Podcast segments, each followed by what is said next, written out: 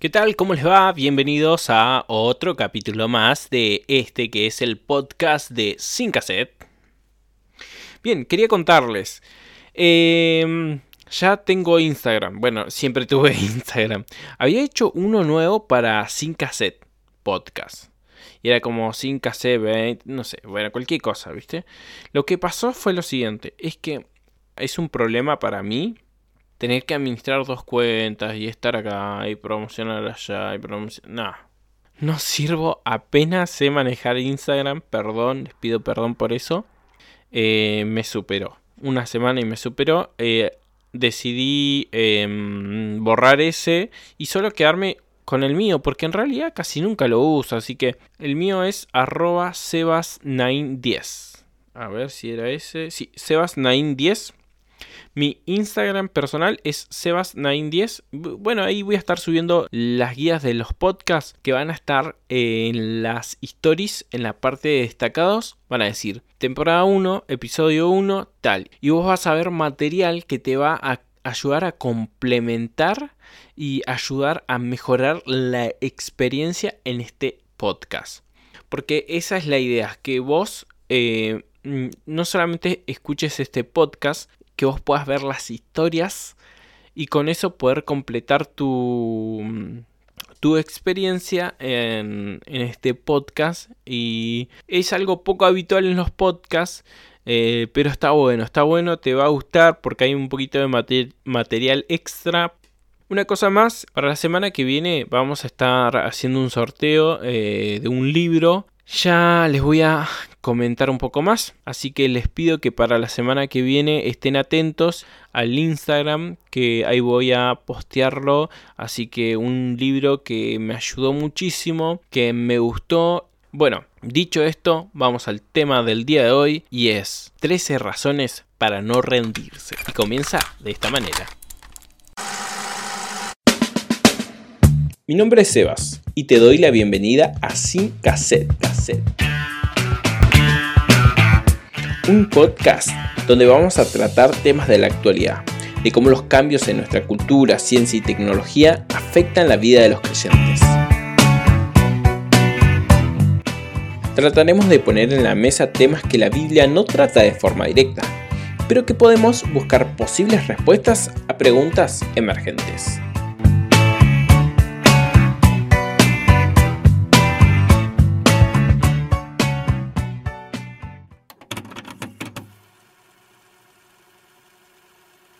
Fútbol argentino sería golpeado duramente al conocer que el Morro García, el delantero y símbolo de Godoy Cruz en estos últimos años, fue encontrado sin vida en su departamento de Mendoza. Una triste información compartida por la policía de la provincia, que según Mendoza Post habría recibido un mensaje de un conocido del Morro pidiendo ayuda tras informar que el jugador le había escrito que se iba a suicidar. Un final que lamentablemente no pudieron evitar, a pesar del mensaje y de viejas declaraciones en donde hablaba de su depresión por la que no podía rendir bien, ya que al llegar a su casa, el jugador estaba sin vida. Y según informó TN, el morro hacía cuatro días que no contestaba los mensajes, pasando por una fuerte depresión ante estar contagiado de coronavirus hace unas semanas, por la que tuvo que estar aislado, por la imposibilidad de volver a Uruguay para ver a su hija por la pandemia y por el duro momento futbolístico que atravesaba, al ser apartado de Godoy Cruz desde diciembre por decisión del presidente, que tras criticarlo sin piedad, lo acusó públicamente de ser un líder negativo y conflictivo para el club. Una decisión que no hizo más que agrandar su tristeza, y a pesar de que estaba haciendo un tratamiento psiquiátrico en búsqueda de curarse de la depresión, con el comienzo del 2021, las críticas del club y la falta de propuestas concretas para que pueda seguir jugando, a pesar de los sondeos de Independiente, Vélez, Estudiantes, Gimnasia o el más firme Nacional de Uruguay, que no encontraron acuerdos con Godoy, en estos últimos días cuentan que al sentir que todos le daban la espalda, su salud emocional habría empeorado, dejando el tratamiento y cayendo en un pozo de lamentos al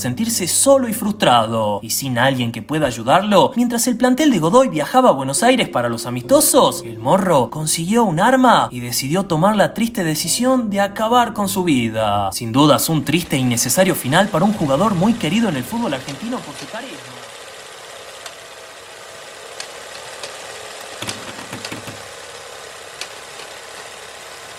Y, y, la verdad que también quería comentar otra cosa, vengo golpeado hace varios meses, eh, la pandemia me quitó mi hermano, tuve la, la mala suerte de que se quitara la vida en mi casa, eh, por una depresión que nunca, nunca nos avisó, que nunca nos enteramos que, que tenían y que ha pasado a mucha gente. Entonces, darle un mensaje a esa gente eh, que está pasando por un momento similar de que pida ayuda. De que pida ayuda porque hay gente que seguramente eh, va a querer ayudarlo y va, y va, a tener la necesidad de, de, de, ayudar a esa persona a salir adelante porque no se dan ni idea de la tristeza que se siente eh, de un llamado para otro que, que un hermano se quitó la vida en tu propia casa.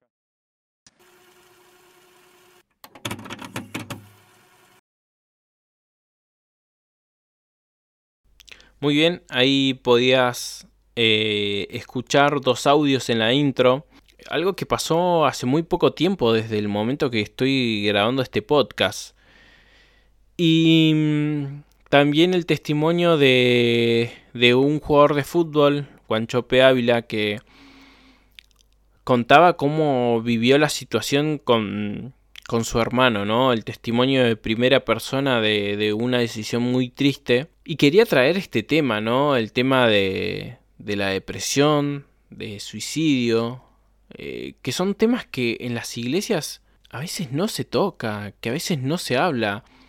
Y que está bueno que, que, que en estos espacios podamos hablarlo, en estos espacios que, que por ahí tenemos un poco más de libertad y que son menos estructurados.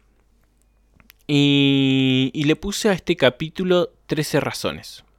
Le puse 13 razones porque hay una serie en Netflix que esta serie en Netflix eh, trata acerca de, de una chica que, de la protagonista que se va a llamar Hannah y de, de la primera ya se sabe que la chica se, se quitó la vida, ¿no? Y bueno, deja unas cintas donde... Eh, y deja unas cintas y cuenta las razones por las que tomó esta decisión. Y yo pensaba eh, que si bien esta serie trata de problemáticas que, que sí son reales en un grupo de adolescentes, de jóvenes, eh, en un colegio y, yo no quisiera estar en esa situación porque yo cuando era adolescente sí se vivían situaciones de bullying, sí vivía situaciones, pero creo que ahora eh, se potencia más con las redes sociales. Uy, mate esto. Eh, golpeé acá. Eh, creo que se potencia todo con las redes sociales y es más difícil, es más complicado hoy vivir eh, situaciones de bullying. Entonces, creo que, que si bien está bien que, que hablen de esa problemática, pero tengo esta sensación de que banalizan el suicidio, como que quitarse la vida, bueno, fue una buena decisión y casi heroica. Porque lo que va a tratar, y acá te voy a contar casi la trama de la, de la serie, ¿eh? No, no sé, no vale ni la pena que la mires. Va a ser esto, básicamente la serie, ¿no? La chabona va a vivir una situación mala y como que, bueno, dice, me fue mal en esto, pero tuve estos amigos y ahora estaba mejor. Y como que de repente cuando estaba mejor esos amigos me traicionaron y me pasó esto. Pero bueno, después quise estar con mi mamá y ayudarle más y de repente hice algo mal en la casa y me peleé con mi mamá. Y como que siempre habían motivos que la iban empujando hasta que le sucede algo bastante grave. Y es como que bueno, esa fue la gota que rebalsó el vaso y terminé tomando la decisión, esta, de quitarme la vida.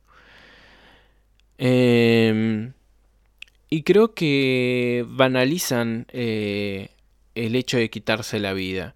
Entonces yo quería hacer casi como, como un podcast antagonista, algo que sea un podcast que, que sea la contra de, de las, las 13 razones para quitarme la vida, porque lo que le faltó al título ese es eso, ¿no? las 13 razones por las que me quité la vida. Seguramente se lo quitaron porque ese pedacito de, de la frase para que no suene tan fuerte, ¿no? Entonces yo voy a hacer la, eh, la versión contraria. No voy a tener la misma réplica, ni la misma em, exposición, ni, ni el mismo alcance que tuvo la serie, pero quiero dar mi aporte para todas aquellas personas que estén viviendo un momento triste, un momento de angustia, un momento de soledad, un momento de depresión, que, que si escuchan esto puedas salir fortalecido y con ganas de seguirla peleando. Y estas son las 13 razones para no rendirte. Número 1. La número 1 es, está bien que no siempre estés bien. Y esto quiero ser muy claro, no estoy diciendo ni haciendo apología de que tenés que estar de los 30 días 25 mal y va a estar todo bien. Lo que estoy diciendo es que van a haber situaciones que a veces te van a golpear muy fuerte. Van a haber situaciones donde te vas a sentir eh, triste, angustiado, y no vas a poder caretearla todo el tiempo y hacer como, ah, no, me siento bien, estoy contento. Y hay un tema con esto, porque si uno es como, bueno, si si muestro fragilidad, si muestro, muestro que no estoy bien, que estoy triste, la gente de la iglesia, la gente, los cristianos, muchas veces te van a decir, eso es porque no estás confiando en Dios, porque no depositas tus cargas en Él, porque te falta leer la Biblia, porque eh, no estás orando mucho. Y esa no es una respuesta a la situación que estoy viviendo hoy porque hoy tengo tristeza y hoy me siento angustiado, pero no quiere decir que toda la vida voy a estar así. A veces las situaciones de la vida nos llevan a sentir un poco de angustia, un poco de tristeza, a pesar de que, y eso no quiere decir que Jesús dejó de vivir en mi corazón, que, que Dios está conmigo. Hay un, momento de Jesús, y le van a decir cómo murió Juan el Bautista, que él dice que se retira, se aleja de la multitud en una barca, la gente lo seguía de lejos, pero no fueron los discípulos a acompañar a Jesús. Jesús estaba solo. Jesús decidió estar retirado, donde no estaban todos, por una sola razón. Estaba experimentando tristeza, dolor. Y muchas veces nos cuesta ver a Jesús así, ¿no? Porque lo imaginamos todopoderoso, sanando gente. Pero ese episodio en su vida estuvo cuando estuvo acá en la tierra, eso sucedió. Entonces, no siempre vamos a estar bien, no siempre vamos a estar pilas arriba, porque hay situaciones en la vida que, que nos hacen tambalear en algún momento. Y vamos rápido con el punto número 2, porque si no, no voy a llegar. Razón número 2 es, Dios te va a buscar a la cueva.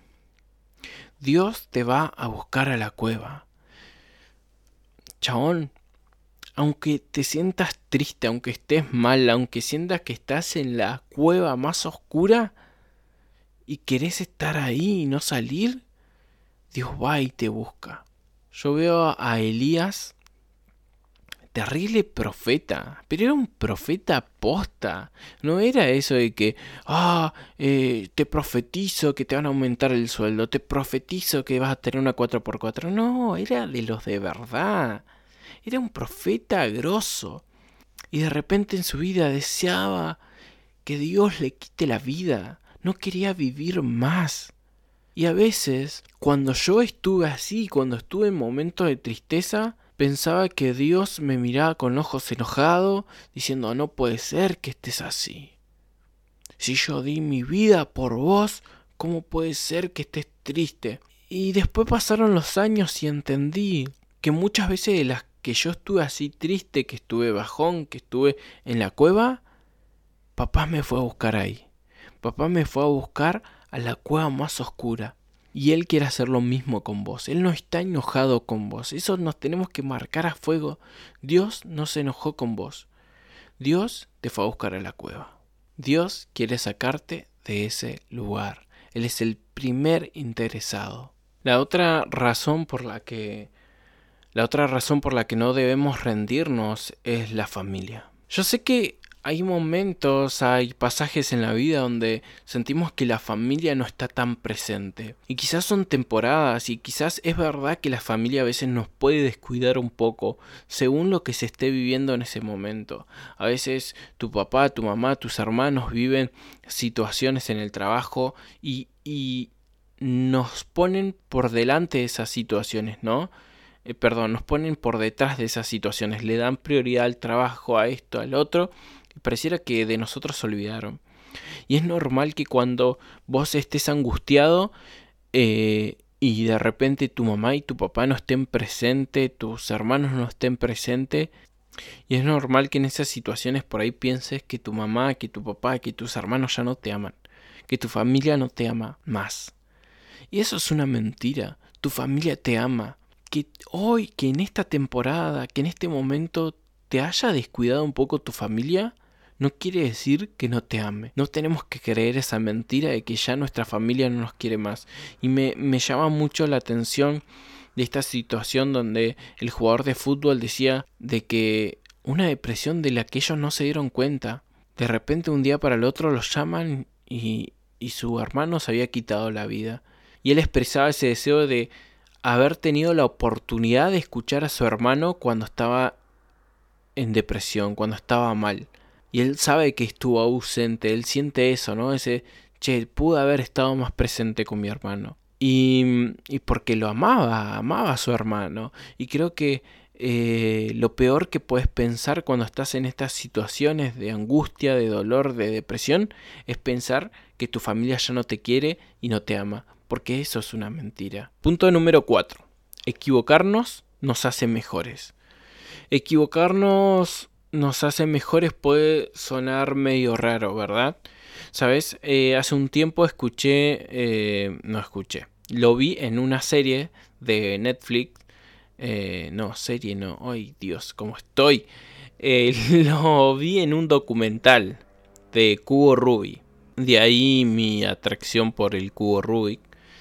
Decía que que hay dos protagonistas en este documental y estos chicos son los, mejores del mundo, o en ese momento eran los mejores del mundo, y uno tenía el récord mundial, y uno de ellos eh, tenía, eh, era autista, lo cual eh, cada vez que perdía tenía como una intolerancia a la derrota, era como que no asimilaba bien fracasar, ¿no?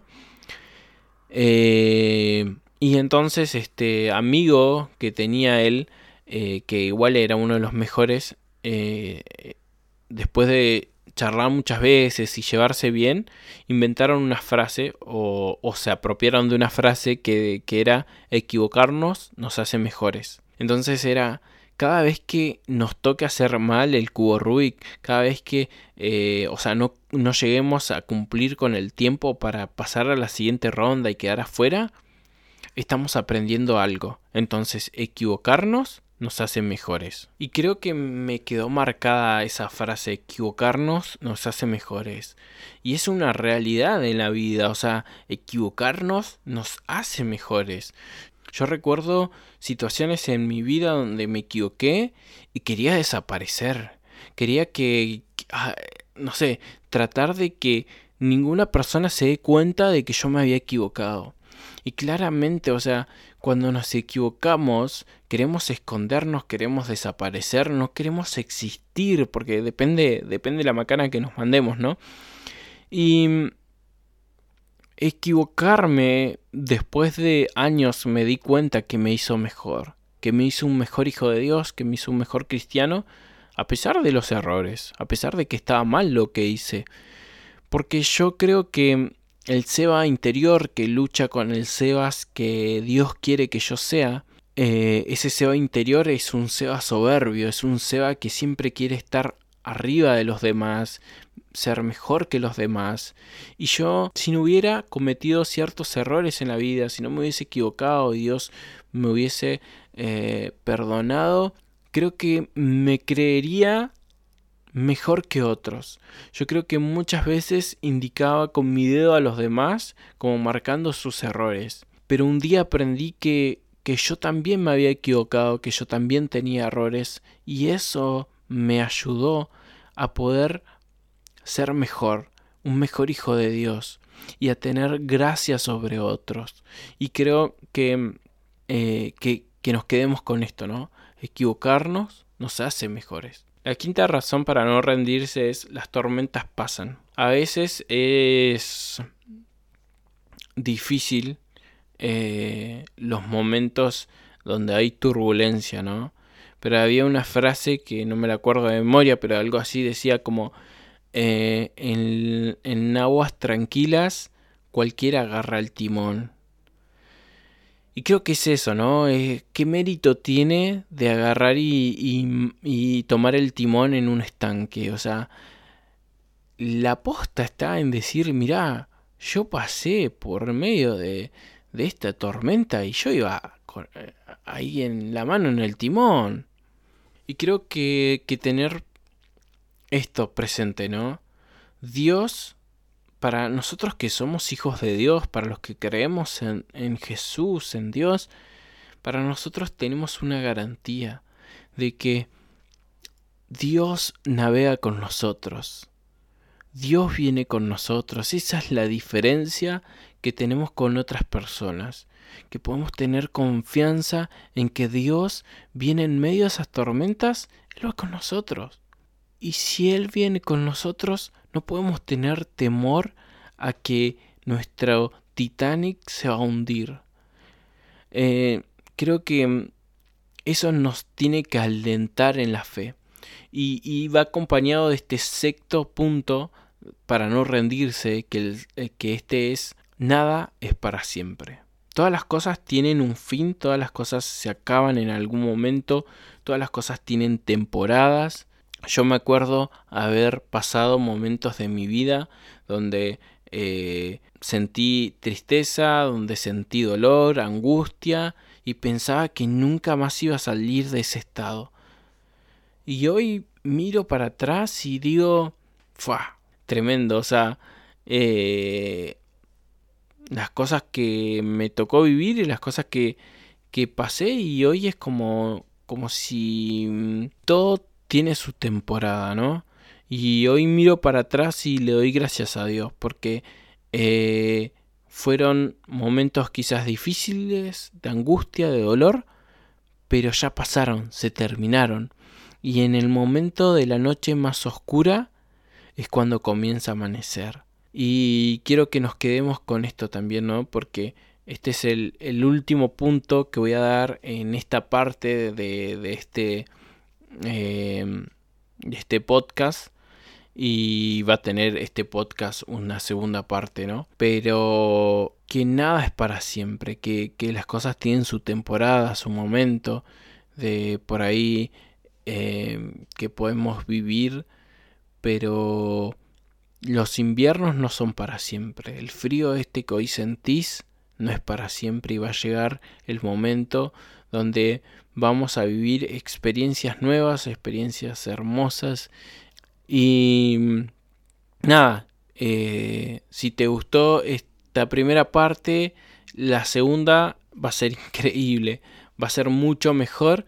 Eh, la segunda parte eh, voy a tratar de, tener algún invitado para que me acompañe eh, o buscar otra información, otras palabras para que me acompañen y que, sea mucho mejor em, de este tema que no sabía si abordarlo, si hablarlo, pero sentí la necesidad de que se tiene que hablar, de que se tiene que decir y, y bueno, espero que te, te, te ayude y que te sirva. Y nada, chao.